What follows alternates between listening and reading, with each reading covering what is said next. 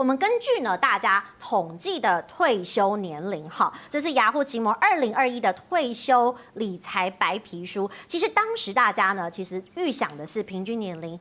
六十点三岁，但是大家还是有一些人比较先进啊，他们觉得四十九岁以前其实应该就要规划好。那六十到六十五岁呢，占的比例比较高，是三成六；五十到五十九是三成一。那或许也有人说，那我要几岁开始做理财的退休规划呢？其实开始的准备年龄，大家会发现说。越来越早了。其实过去我们在节目当中也有发现，很多人呢在十几岁、二十岁就开始进入投资领域。其实退休的规划也是另外的一种投资。那你会发现说，其实三十岁有很多的上班族，他们开始应用商品的规划，让自己未来的生活比较不会这么辛苦。所以呢，开始准备呢，三十九岁以前高达了三成一哈，四十到四十九也有一成六，五十到五十九，当然大家是年纪到了，所以不得不赶快关注一下呢，自己还有哪一些。这个投资退休金的规划，六十到六十五有一成七。那当然，如果比较晚之后，六十六岁以后是百分之九。大家会觉得说，哇，其实，在人生的规划当中，越来越多人在年轻的时候就有所谓投资理财的概念。那一开始我们要请教的是理事长，李尚本人当然是一个指标性的人物啦。但是就您个人来说，您是几岁开始有退休金规划的想法？嗯，大概踏入这个基金行业就开始有这个想法，所以是您很年轻的时候。对对对。嗯，那当初为什么会呃接触到比一般人更早的讯息呢？嗯，因为我们做基金知道定时定额是一个很好的方法。嗯。那我们不止自己做，还帮小孩子做，所以我想这个及早投资是最好的方式。对。所以及早投资的时候，您接触的商品大概是有哪一些标的？当时一开始就是台股基金。嗯。因为我们我们对台股比较熟，然后。呃，就是以台股基因为主，包括小孩子也是一样。所以你的比重会怎么分配？初期就是先从台股基金，然后再慢慢到其他类型的基金这样。嗯，所以一开始呃，以分配的话，呃，收入的比重啦，应该说哎、三四成啊，或者是五六成啊这样子。其实大概有两三成，但是后来薪资越来越高嘛，就是、嗯、对，大家都知道，我大家都一样，至少先至少先从呃。一两万开始这样哦？你觉得是一两万开始？嗯、所以其实一两万开始，我相信对很多年轻人来说，可能相对来说会有点辛苦，嗯、但没有关系，我们后来可以再。但小孩子从五千开始哦，小孩子从五千，你是先爸爸帮他出，帮他们存，对，帮他们存这么小，从五岁开始存，五岁开始存，哇所以，其实当理事长的爸爸，就是理事长的爸爸是很好啊，对不对？所以他们现在那个已经都二十六七、二十五六岁，基本上都有不错的。嗯，收入，所以要去读书什么都有钱哦，所以是爸爸先帮他准备，自己也相对来说比较轻松，我就就不用再准备。是 是是，艳丽姐呢？艳丽姐大概是几岁开始有这个规划退休的想法？呃，跟理事长蛮像的，因为呢，我的情况比较特殊，是我没有生小孩。所以呢，打从呃一毕业踏入社会之后呢，我就一个人生目标，要赚大钱。嗯、好的，所以所有的投资理财商品，我大家多多少少都会接触啊，股票、基金、不动产等等。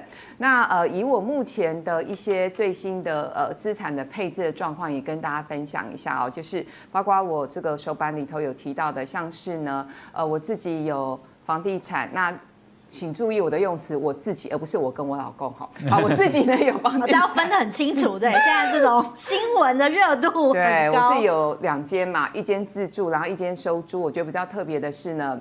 我收租的这一间还拿去定期定额买台股基金，所以它其实是一个复利的效果。那所以其实就是也是很鼓励年轻人，就是呃，如果说我们今天有兼差或者是有多余的钱，好，每个月从三千五千开始做起，我觉得这是一个很好的方式。然后股票的话呢？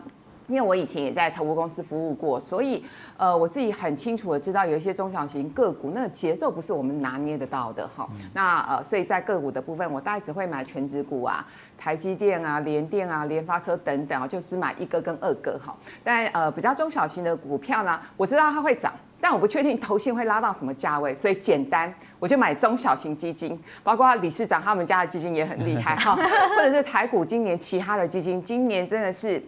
台股基金大获全胜，我们今年普遍呃台股基金的绩效大概是三十六到三十八趴左右。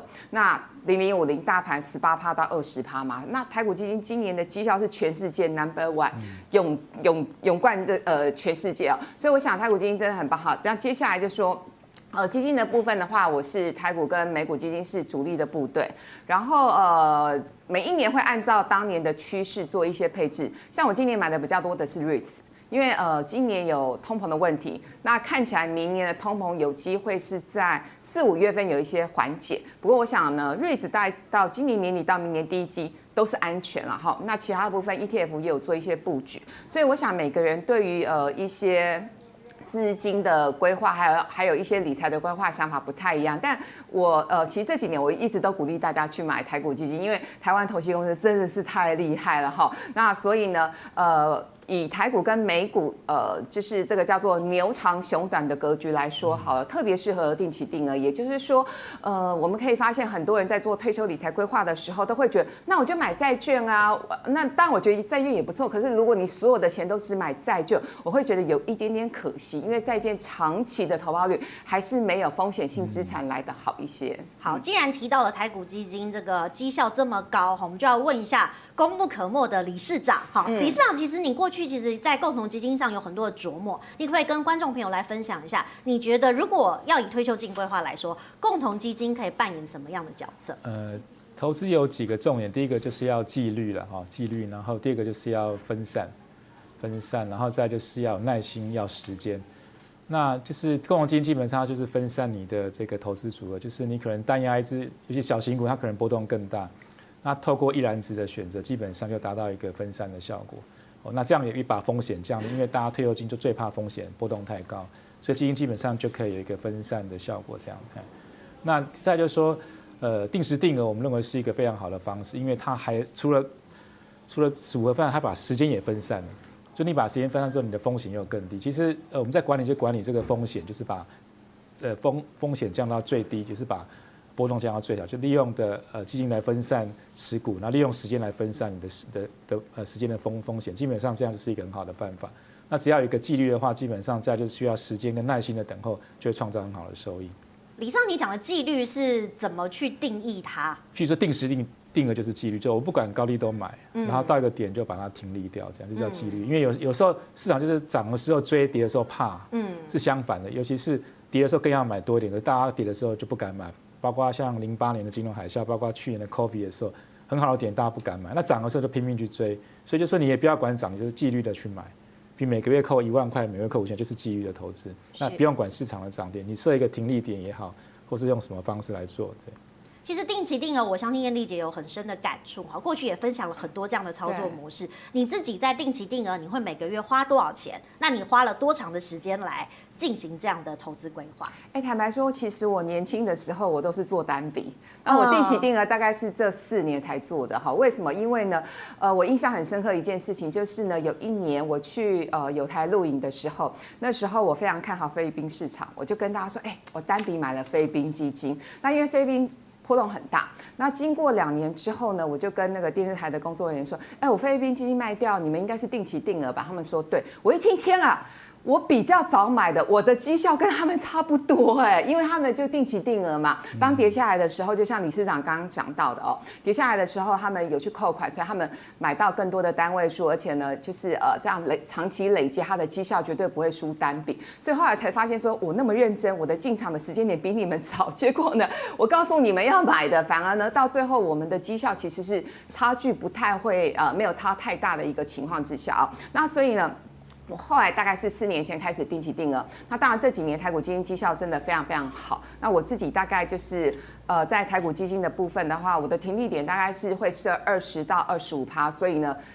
说真的，停利很多次哈。那当然我呃台股基金的部分有定期定额，也有单笔。那单笔的部分还是要看一下大盘的趋势。那我觉得比较有意思的是说，其实这几年因为台股基金绩效真的很好，所以呢很多年轻人他们会在呃台股基金上面会不知道要怎么挑。那我跟大家分享另外一个心法，我觉得也蛮有意思。其实台股基金现在有品牌化的一个迹象，就是呢，其实前几大就是大幅成长。那我觉得因为呢这个前前几大投信公司，呃，他们的银单多、资金多，所以呢，他们在创造创造绩效的部分呢，我觉得他们会有更大的一些功力啦。嗯，嗯，所以艳丽姐，你从以前到现在，你自己存的这个金额大概是多少？你觉得多少才可以？我我我，其实我现在一个月固定扣款扣台股基金大概是快六万块钱。嗯，哇，真的很多哎。呃，以我的收入还可以 啦。那呃，如果说其他的年轻人，或者是像像我姐姐，或者是我一些亲戚的话，我也是逼他们去扣台股基金，因为呢，我发现他们买股票不是说股票不好，而是呢，通常我跟他们说，哎，有些呃股票可以去注意去 follow 的时候，他们不会立刻买，他们可能过了一个礼拜或者是半个月才去买，那几乎都是买在相对高点，错过最好的时机，然后套牢的时候又来骂我，嗯、所以呢，我觉得，与其呢你去追高杀低，不如呢去扣款买一些好的基金。我最近喊出的一个口号是。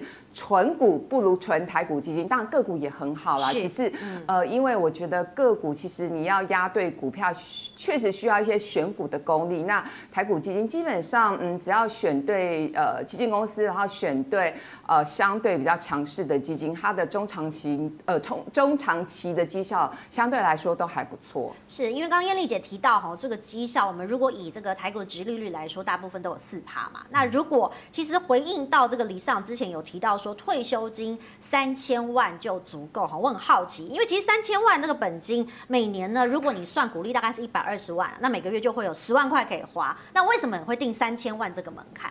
就是一个月花十万应该哦，你觉得这是一个基本需求？然后三千万其实像以台股的殖利率四个 percent 以上没问题，还有很多的台股的 ETF 哦，配息大概都有四到甚至到五到六趴哦，所以实际上四个 percent 在台股的配置是很容易达到的，就是。退休假设一个固定的钱，每个月靠这个配息，那你本金还没有花掉啊，对不对？就可以急用。那基本上那个配息的利息一定是就可以够生存。那如果说你要呃一个月觉得二十万要更多，你就要存更多的钱这样子。是，所以如果说现在哦每个人开始的起跑点不一样了，所以也要请教理事长。哎，一般人说要存到三千万，我自己都很好奇，我有没有办法存？所以如果是要以三千万元来说，哈，大部分这个合理的报酬，我们抓四到六趴好了。你觉得应该要怎么操作？以你本身的经验来说，其实如果以台股的话，大概呃用地址定了九趴应该没问题了。嗯，然后尤尤其是你越年轻做，可以做积极的投资。那如果九趴的话，你三十五年一个月一万的话，这样差不多就可以有三千万的收的。大概经过三十五年，所以时间一定要早。是，那你用这个平均成本哈，好像有一个微笑曲线的理论，可不可以请理事长帮我们说明？就是为什么用定时定额？是市场其实非常的多消息，所以常常都是追高杀低。